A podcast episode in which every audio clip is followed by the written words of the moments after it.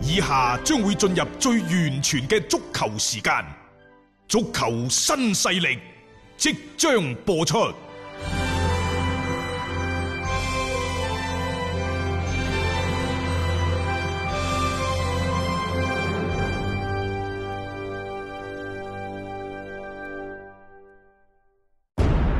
足球場，英雄地，幾多難忘時刻。攞翻住個波，從廣州太陽神到恒大富力，哎從東較場驚天一射到亞冠加冕，從童話變成現實，從英雄變成傳奇。最偉大嘅球員，最不可思議嘅入球，勝敗之間只有一線。神奇之處，魅力所在，一比零啊！各位，只可意會，更可言傳。足球新勢力，時間嚟到傍晚嘅六點零三分，歡迎各位收聽今日嘅足球新勢力嘅節目。唔喺節目開始之前呢，同大家跟進一下最新嘅廣東省新冠肺炎疫情嘅情況。喺三月二十八號零點到二十四點，全省新增境外輸入確診病例八例，分別為廣州報告六例，阿聯酋輸入三例，英國、馬來西亞、愛爾蘭各輸入一例。而深圳亦都係報告咗有一例嘅輸入病例嘅，咁係由英國嘅輸入。珠海報告一例，同樣係由英國嘅輸入。咁全省累計報告境外輸入病例為一百二十三例，咁啊大家亦都係留意翻呢個最新嘅疫情嘅情況啦吓，咁當然啦，即係同大家亦都分享過啦，我哋嘅最新嘅呢個疫情嘅誒呢個防控嘅情況之後啦，咁亦都係開始我哋今日嘅一個節目啦。咁啊足球新勢力啦，喺 FM 一零七點七廣東廣播電視台文體廣播呢個頻率呢，就逢星期一到星期日呢都係打通咗啦，係喺傍晚嘅六點到七點呢，都會同大家呢係一齊係傾下波經嘅。咁雖然話而家呢，即係比賽嗰方面呢，就即係少咗好多啦嚇，就算係嚟到啦星期六、星期日嘅時間段啦，都係冇咩比賽嘅。咁我相信大家呢，亦都慢慢慢慢啦，係習慣咗呢一種嘅節奏。不過唔緊要啊嚇。咁除咗話可以準時啦，喺呢一個時段呢上嚟聽我哋節目之外啦，嗱提醒翻各位嚇，喺晚上啦，亦都多咗一項嘅娛樂活動嘅。咁就係大家如果中意睇呢直播，特別喺抖音嗰邊中意睇直播嘅朋友啦，都可以去關注翻啦，就係阿斌哥嘅嗰個斌哥廣播嘅呢個抖音號。咁逢星期六同星期日嘅晚上，大概係九點到十一點嘅呢個時間段啦，佢都會喺線上咧同大家咧係做翻一個嘅直播嘅互動嘅。咁呢幾日呢，其實佢都係聯繫咗好多啦，就係我哋嘅本地球壇嘅一啲名宿啦。咁包括之前有胡志軍啦、胡椒啦。咁另外呢，誒我所知道其實今晚呢，阿斌哥呢亦都會係同阿陳奕明指導啦，係會嚟一個嘅連線，咁同大家亦都係咧係傾傾啦一啲嘅國內足壇嘅事件嘅。咁啊，所以大家有興趣嘅話呢，不妨咧喺抖音嗰邊咧係搜索翻呢一個嘅斌哥廣播嘅抖音號啦，去關注同埋咧去留意啊佢直播嘅時候咧就出現嘅嗰個時間段嚇，咁大家都喺上邊咧可以一齊去傾下偈，因為喺冇比賽嘅情況底下咧，確實係提供咗一個嘅誒一個平台咧俾大家啦，可以係更加好咁樣樣啦。係進行一個嘅交流嘅，啊咁其實睇到你即係而家喺一個新冠疫情嘅影響之下咧，各國嘅聯賽都頭痕，即係點樣樣去做翻一啲相應嘅一啲工作，點樣樣去處理翻嚟緊嘅剩低嘅賽程啊，有啲係誒要打完剩低落嚟嘅比賽，有啲呢就要諗諗計點樣先可以呢係開始新賽季嘅征程，所以我覺得喺呢一點上邊呢，即係或多或少啊，都會令到好多嘅一啲足協呢係比較頭痛嘅。啊咁啊，例如啦，好似我哋國內呢一邊廂咁樣，啊呢幾日呢，我相信大家有關注到一啲嘅新聞咧，都睇到其實成個嘅中超方面嘅球隊呢，都係專注一樣嘢嘅啫，點樣可以令到啲球員呢係非常之準時啦，啊，而且係平平安安咁到達我哋嘅國境之內，因為呢。新賽季中超雖然係未排上呢個日程，亦都唔知道話幾時可以係開始。咁但係最基本嘅一樣嘢就係你各支球隊係咪應該集結翻嚟我哋嘅國內啊？球員、教練到齊晒啦，咁你先有機會展開集訓備戰，然後咧為新賽季啦去做出一個嘅準備噶嘛。咁、呢個時候咧亦都見到阿阿阿斌哥過咗嚟噶啦嚇，係誒、 其實啱啱係我發緊條嗰個視頻啊，啊，因為今晚呢，就我先查一查開阿大雄個話題先。好啊，好啊，好啊。 誒、呃我誒、我琴日咧就喺度做直播。我哋琴日做直播，其實係從九點一直傾到十一點九個字，即係兩個鐘頭零九個字。其實基本上冇點樣傾咩足球嘅話題。當然啦，開頭我哋同阿胡椒啊、同阿丁啊等等就喺度傾，但係後尾嗰個幾兩個鐘，其實基本上都喺度吹水，全部喺度灌水。即係有時呢，我仲係想講就係足球唔係全部。當然啦，我哋嘅節目叫足球新勢力。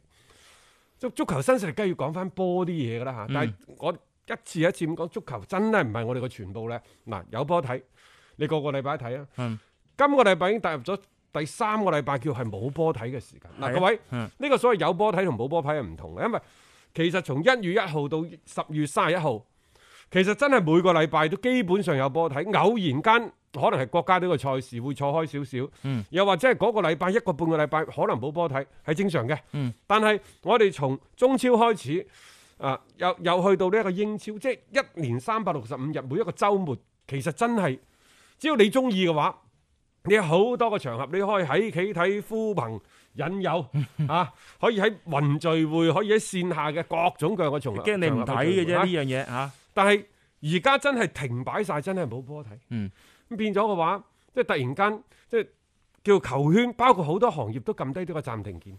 好多人話中意睇波啊，睇戲。你有冇得睇㗎而家？咪睇自己咪得咯，所謂人生如戲啊嘛， 我琴日都話自己係個演員嚟，係嘛？ 係啊幾好全憑演技嘛。係係係，所以即係你冇波睇，你咪踢啊咯，係嘛？嘛？你唔踢啊點啊？咪發發佢踢紙巾咯。誒幾好啊！嗱，再唔踢嘅話，咪上嚟睇我哋吹水大會咯，等等。嗯，其實總係會揾到替代嘅辦法。而家有啲球迷話星期六日要睇完我哋吹水先覺得呢個週末係完整度過咗，啊係咩係咯，睇你啫， 唔係睇 你睇你，我哋唔講波嘅喎， 我都唔講 波。我哋講更加多係講其他嘅嘢。係啊係即啊，係即係其實球圈當然啦，即係以球會友，我哋係傾足球圈內外嗰啲嘢。係啊，咁啊，琴日咧嗯就即係喺個直播嗰度，好多人都話：喂，你可唔可以連線呢個連線嗰個啊？咁 樣，我係想連線，但係你要我揾到佢至得嘅。有啲人根本唔玩抖音， 真嘅，你動完佢開咯。我點動員開啫？左教右教。 我我可以證實嗰日你教阿 阿胡椒胡指導，我琴日教咗我好我耐，琴我琴日到而家，我今日一個晏晝，我同阿 Mingo 喺度傾偈，我都喺度喺度幫佢 教講。緊佢。嗯係啊，今日晏晝我哋做連線，嗯即係連線咗十分鐘八分鐘，即係你都要試下先㗎。你做場波。係係係咪？你點都有一個彩有排一個彩排有個士啤至得㗎咁樣。 係啊啊啊咁啊，今晚啦，今晚嚟噶啦喎。啊唉，因為各位其實真係誒誒，我同阿陳指導叫達明一派， 係喎，又啱喎，係啊，係係我哋係廣東廣播界嘅達明一派。嗯，今晚嘅主題係水繼續吹好啊好啊好，水繼續吹啊，啊！係啊，咁啊，大家歡快地一齊吹水啦係嚇。嗯，好啊，咁啊閒話休題啊，咁啊講翻你啱啱個話題先，你啱啱講國到足邊？啊國足呃誒，唔係應該係我哋國內啲球俾員我啦帶，帶個節奏帶飛唔咗已緊經要。啦，唔緊要啦誒、嚇。即係我哋中觀呢，就其實整個中超呢，好多外援係未能夠及時歸隊。係啊，包括就係可能有一啲嘅教練都翻唔到有嚟四隊波教練翻唔到啊，暫時嚇，即係包括咩奧拉路啊，即係江蘇嗰位啦，天津嘅史泰利克啦，唉，我喺度呢，就有一樣嘢唔明啦，就係其實大家知道三月廿八號凌晨嗰陣時啊，即係一個凌晨零點，係就我哋所有嘅嗯即係嗰個誒入飛中國嘅通道，係包括航線嗱係咁嘅喎。嗯你話喂佢十二點半就落地嘅，唔緊要，佢十二點半落地可以嘅，只要佢十二點之前佢部飛機喺我哋國家嘅國境線入邊，係其實佢都算係嚟咗㗎啦。嗯冇錯嚇，咁所以佢咪可以允許佢，並且咧，今次宣佈係比較急嘅。咁當然啦，呢、個唔關足球事嚇。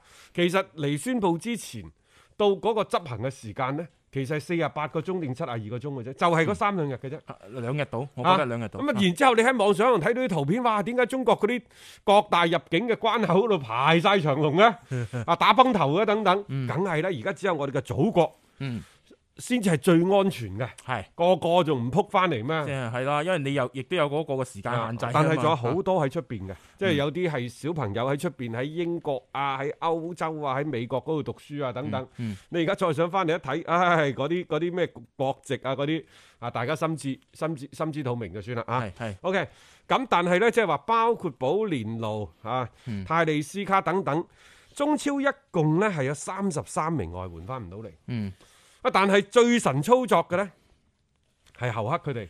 佢犀利喎，侯克話自己部私人飛機，喂，佢係嚟呢度打咗兩三年工，啊佢真係有佢真係有部私人人飛飛機機，但係係估計嗰個私人飛機比較低配啲。佢計過就唔得，啊，唔得咧就唉，乾脆咧就要租部快啲嘅。佢嗰個啊唔知咩，好似話後尾租咗部彭巴迪啊，嗯因為私人飛機嗰個位太高大上啦。嗰嗰啲唔係我哋考啊即慮，係即係即係請理請請理解我哋嘅嗰個知識即係面你你係諗車都仲嗯有話咩限啫？啲私人飛機係啊咩棒巴點啊咩嘢嚟嘅？唔識唔識真係唔我識我我聽過係嘛？啊，就話嗰部飛機比佢原先嗰部私人飛機咧個速度快一 倍啊！哇，即即即即係怪唔知壓哨翻到嚟啊，同火箭差唔多。哇 坐火箭，願我會揸然之後咧，火箭啊佢仲可以咧就帶埋其他嗰兩個隊友誒啊即就係一奧斯齊卡翻嗰啲係啊嚟，話佢係提前十零分 鐘就飛入咗中國嘅國境。啊，真係壓哨咯，即係人哋話壓哨抵抵達我哋嘅國境內咯，即係即係呢三位啊，即係誒奧斯卡、侯克、誒奧道域咁呢啲真係犀利嚇，嚇！即係即係而家上港係最齊人嘅咯喎， 即係喺外援上邊，包括佢國內啲球員一早就已經集結咗啦，咁所以佢哋嘅陣容係冇咩太大嘅一個損害嘅，其他嗰啲球隊就就要自己諗辦法啦，即係呢樣嘢，啲外援而家翻唔到嚟嘅話咧，幾時先可以俾佢哋再入境咧？呢、個真係不得而知。但係喂，有冇作弊嘅嫌疑咧？因為嗱，阿主 席當然突然間即係我哋所有嘅嗰啲即係佢外國人，暫時你唔好嚟嗰啲啦，係係係即係誒喺呢一個嘅安全防疫嘅層面。係啊，但係點解上港嗰班人咁急於翻嚟咧？仲有你有冇發現一樣嘢？就係、廣州富力嘅沙希域嗯，都係以相類似嘅形式翻咗嚟。都係私人飛機啊嘛。嗱，我想同大家講下，嗯我唔係陰謀論，但係上海上港嘅前主席，嗯，啊啊呢一個前董事長，係而家係中國足協嘅主席，嗯廣州富力足球俱樂部嘅老細係中超聯盟嘅熱門人選。熱門人選嚇，當然，我呢個只係陰嗯啊，即係猜測嘅啫係。係即係江湖有傳聞咧，中超可能因為等唔落去啦。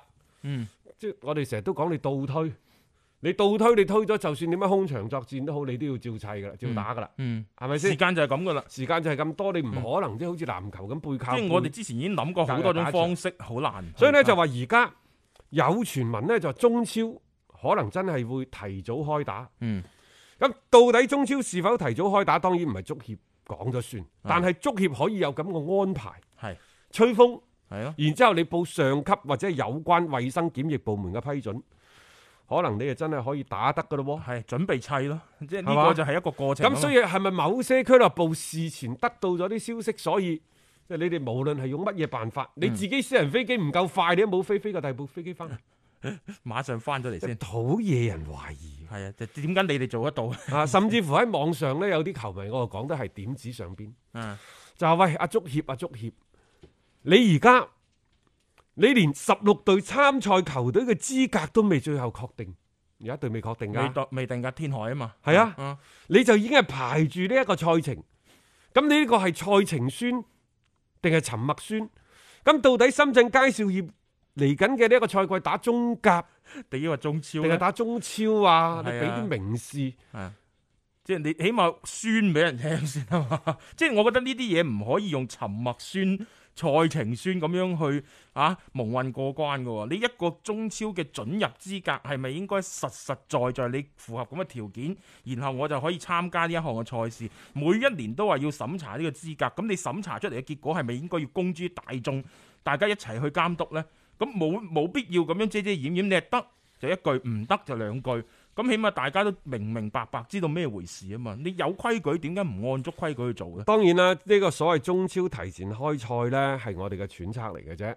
但係可能比較大概率呢，係五月底六月初嗰陣時開戰。嗯但係五月底六月初嗰陣時開戰，即係喂，你外國籍啲人可以嚟中國未呢？嗯，我我就係話呢樣嘢好難講，但係如果可以允許開戰的話，有機會係同步係開翻嘅。只要你稍微有啲咁多足球常識嗯嘅球迷，其實都會知中超打嚟打去講嘅就係打外援，佢外援嘅個人實力是否超班，數量人數嗰方面是否夠充足？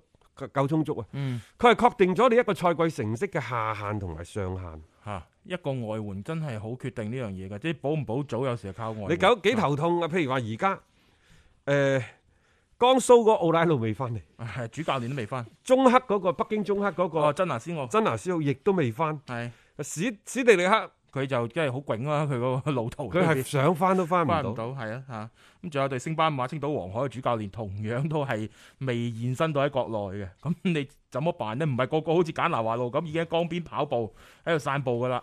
啊，全副武裝咁，即係你而家就要備戰噶咯喎。成班球隊你要為下一階段去做準備，一切都仲係你好難去定到落嚟咯。所以你話嗰個聯賽嗰邊究竟點樣樣嚇，用一種咩形式去開，到而家大家亦都係唔清楚。好多嘢我感覺中超就係呢。好似行到邊算邊，行到邊砌到邊咁，你不如先可以即係搞掂一啲你可以確定咗嘅嘢，你再去謀求下一步嘅一個部署，會會唔會嚟得係更加係實際啲呢？我覺得呢樣嘢嚇。入波得分，聽得開心。 Absolute genius! Shoots yes! He's done it! 足球新勢力 It's magnificent! 當然啦，就中國足球協會話而家同國家體育總局喺度商量，就話是否呢就要提交一份報告，就可以呢就令到身在外國嘅各隊中超嘅外援呢，可以提前翻嚟中國。即咁樣呢，就即係令到佢哋雙引號啊特權來華，啊從而呢就開始呢一個為新嘅賽季中超去做準備。但我又覺得你足球係咯，憑嗯咩要俾憑乜你？嘢要俾你特權啫？ 你各真係當自己係乜嘢？各行各業都有需求㗎，係即係如果開咗呢個口，其他嗰啲行業會唔會有啊冇錯啦舉手反對？好啦，其二，而家最煎熬嘅可能係天津天海，梗係啦，等幾耐啊？十二號，三月十二號晏晝十十七點，今日廿九號 啦。係咯，好啦，亦就半個月過咗去之後，即係到底嗱，其實佢哋經歷過兩次九死一生，即係可能仲有七死一生喺後邊等住佢哋。 嗱，第一次就係舊年補組，係第二次係今年個壓哨壓哨嗰嗯個零轉讓。係零元轉讓。好啦，，咁啊而家又話第三方嗰個誒即係資格嘅認證。資格嘅認證等等。啊，中國足球協會到而家對待是否即係留天津天海，抑或係俾深圳佳雪上嚟呢？佢係一個字都冇流露到出嚟。嗯，咁但係喂，人哋要準備㗎。即係有冇必要咁神秘？嗱，首先呢，中國足球協會係按照咗即係天津天海按照咗你足協嘅要求，嗯，係咪？嗯就遞交咗之前天海俱樂部以及係接手嘅萬通公司嗯嘅一啲該上繳嘅材料、證明等等都上繳晒啦。嗯係。咁而家呢，足協都委託咗第三方嘅公司去調查，即係呢俱樂部同埋嚟緊接手公司嗰啲資質。嗯咁樣仲未得，就話好有可能呢，按照北京球迷誒足球圈傳出嚟嘅消息，話足協啊下個禮拜要約談萬通嘅控股方，嗯，進一步了解佢哋嘅投資意願，仲有未來你俾幾多錢喺天海俱樂部呢度去作為球會嘅運營資金啊等等。嗯，牽一髮動全身嘅呢，就係、你中超未定，你中甲就定唔到。你中甲定唔到，就中越嗰幾個望穿秋水。都唔知邊隊可以遞補上嚟。係啊有因幾為多隊可以遞補上嚟？因為而家呢隊天海可能有機會直插對中乙，甚至乎中冠係啊，㗎。佢唔係話一個嘅球隊嘅互換，咩深圳上嚟，天海落中甲，唔係嘅。佢如果落咗中乙嘅話，即係中甲你起碼空咗兩個嘅位置，因為之前解散咗一隊啊嘛。不過呢個呢，就係我哋熟悉嘅中國足球協會，即係佢呢個操作嘅節奏啊，嗯，雷聲大雨點少，到到最尾呢，就想逃避，即係好似個小朋友咁嘅，有錯啊唔肯 認啊，諗住時間再推移推遲一段時間大之家後唔呢，記得係大嘛？家就唔記得。唉，其實邊個會唔記得啊？啊，唔講唔代表唔記得啊， 就係咁咯。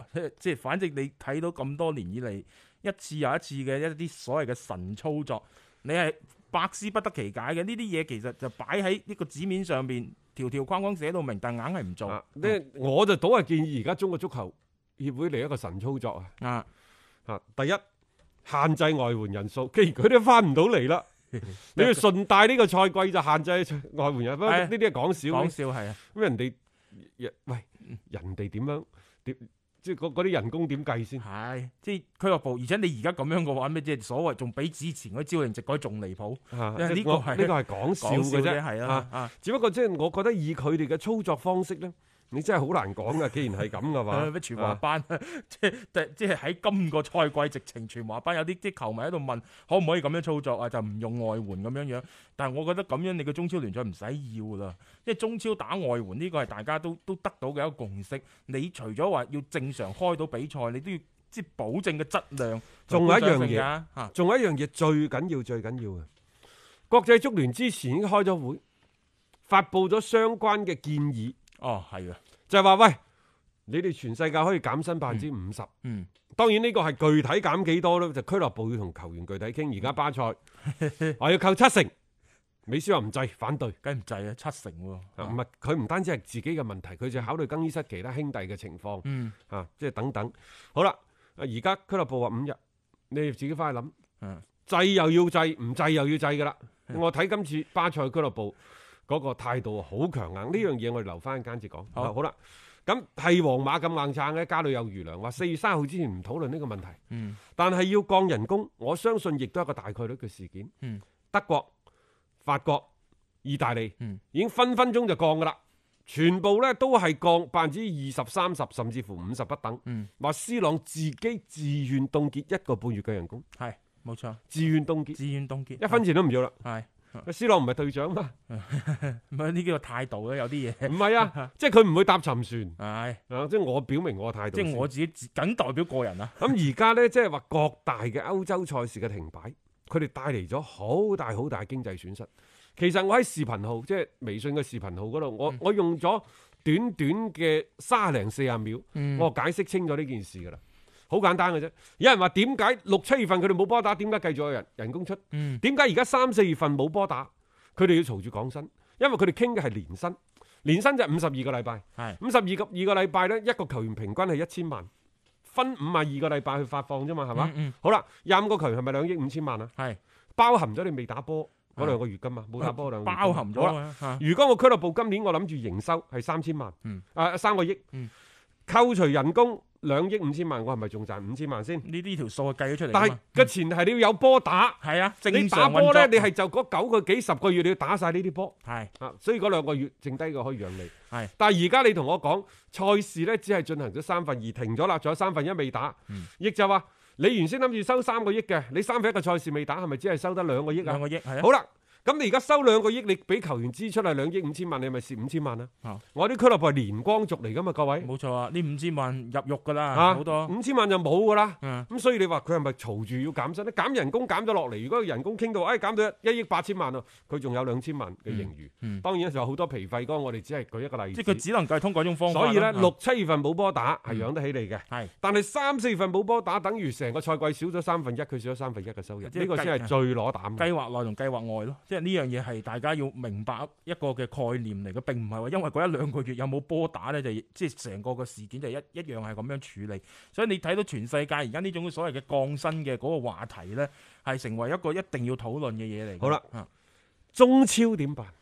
中超中超係咪應該都係降薪呢？嗱，歐洲嗰度就降薪啦。嗯，為何你中超、中甲啲球隊唔降薪呢？啊，咁當然你可以同我講，你話喂，大家生存模式都唔一樣嘅，嗯，係咪先？嗯，但係我想講，因為嗰個生存模式唔一樣係啲咩？反正我哋都蝕錢㗎啦，我哋係虧損，我哋係虧損㗎虧。損嘅。即係我哋每個俱樂部咧，即係你越係攞冠軍嗰啲啊，。邊個攞到冠軍，可能邊個蝕十幾廿個億即係咪得上港係賺錢嘅啊啫？即係之前 常講嗰啲賺錢全部都吹水嘅，我同你講。好咁係啦，咯，即係反正都蝕開 㗎啦。都唔爭在係嘛？ 即係我哋好多即係老實講，投資足球究竟係為乜嘢？啊即係人哋嗰啲咧，真係自給自足。你冇理， 譬如巴塞俾咁貴人工都好啦，人哋真係自己揾翻嚟嘅。皇嗯馬啊等等，包括其實而家曼城人哋一年都有一千萬嘅盈餘。係啊，曼聯嗰啲更加唔使講，仲賺錢幫格雷沙買咗個俱樂部佢翻嚟哋唔會喐添啲就話即係大老闆注資啊嗰種咁樣啊嘛嚇。即係佢嗰個聯賽嘅電視版權轉播嘅分成、門票嘅收入、贊助嘅收入，人哋嗰啲真係實實際際全部都數千萬、幾個億咁嗯樣嘅收入。但係你而家聯賽停擺係冇咗收入，佢要降薪。而我哋中超就唔同喎，各位，我哋中超第一，佢嘅版權嘅嗰個所謂分配，舊、嗯年有講啦，一隊波大概係分咗六千萬到即啫嘛，係其實係好平均嘅，六千五百萬，好平均，六千到六千五百萬，係係就嘛係呢個數嚇，好啦，你個門票有幾多？ 呢個數好難講，啊係你個門票有幾多？啊。誒、恒大其實好多贈票嘅，啊係咪就係話咯？你好難講噶嘛，你唔可以用入場人數。啊但係我想同你講就係門票嘅收入，又或者比賽入嘅收入係嗯遠遠唔可能養活你隊波嘅。誒係啊，好啦，你同我講贊助收入，我同你講贊助收入更加少得可憐。我舉個例子，球衣贊助就係歐洲各大俱樂部嗯主要嘅收入模式之一，嗯一年可以攞到七八千萬啲大會。係啊，大會啊嘛，歐聯喎嗰個心口廣告或者嗰個贊助商。我哋呢，我哋係二零一零年到二零一九年十年時間，全部賣晒俾某牌子嘅。係所以舊年北京國安，大家仲記唔記得啊？就話揭竿要自己而起自己簽啊嘛。係有十年過咗去，你真係可以自己簽。即係我明明可以簽一億嘅生意，你硬係撳住我一千萬，咁中間蝕咗嗰啲點辦？個樣啊醜，我件波衫。 係咯，咁係嘛係咯，喂，除此之外，可能中超可以經營嘅，無非就心口背脊啲廣告。啊，投資落去嘅大老闆、大股東一睇，我既然俾咗咁多錢啦，我又唔想平，與其賣唔出去或者賣個價錢唔係咁好，我不如攞翻嚟自己用啦。所以真真正正實現市場化嘅運作嗰啲，又或者係收到錢嘅項目啊，並唔多。場邊嗰幾塊廣告牌嘛，你睇到好似風車咁轉，實際上大部分都係中國足球協會嘅，係留翻俾俱樂部嘅自留地，又係少之又少。而家連個冠名都話要限制埋啊咁，即係即 係你可以睇到，冇錯其實基本上冇我啱咩啱想講呢樣嘢。其實以前咧賣個冠名多則三五千萬，誒、甚至乎過億，啊，少咧就即係三兩千萬肯定會有嘅。而家你係話要中性名，又唔可以冠企業名，又唔可以冠品牌名，嗯你咪進一步碾死咗中超嗰個揾食嘅渠道。嗯所以即係中超嘅情況係咁嘅，就係、你減唔減人工都好，其實我都蝕咁多噶啦。你啊啊唔係你你停唔停比賽都好啊，我都蝕咁都多係蝕咁。多但係如果真係減人工嘅話咧，係誒佢可能真係對俱樂部真係有幫助嘅喎。啊，咁但係係咪行到呢一步咧？好似目前都冇聽到相關嘅一啲消息啊！睇嚟我哋中超真係好特別嘅一個聯賽。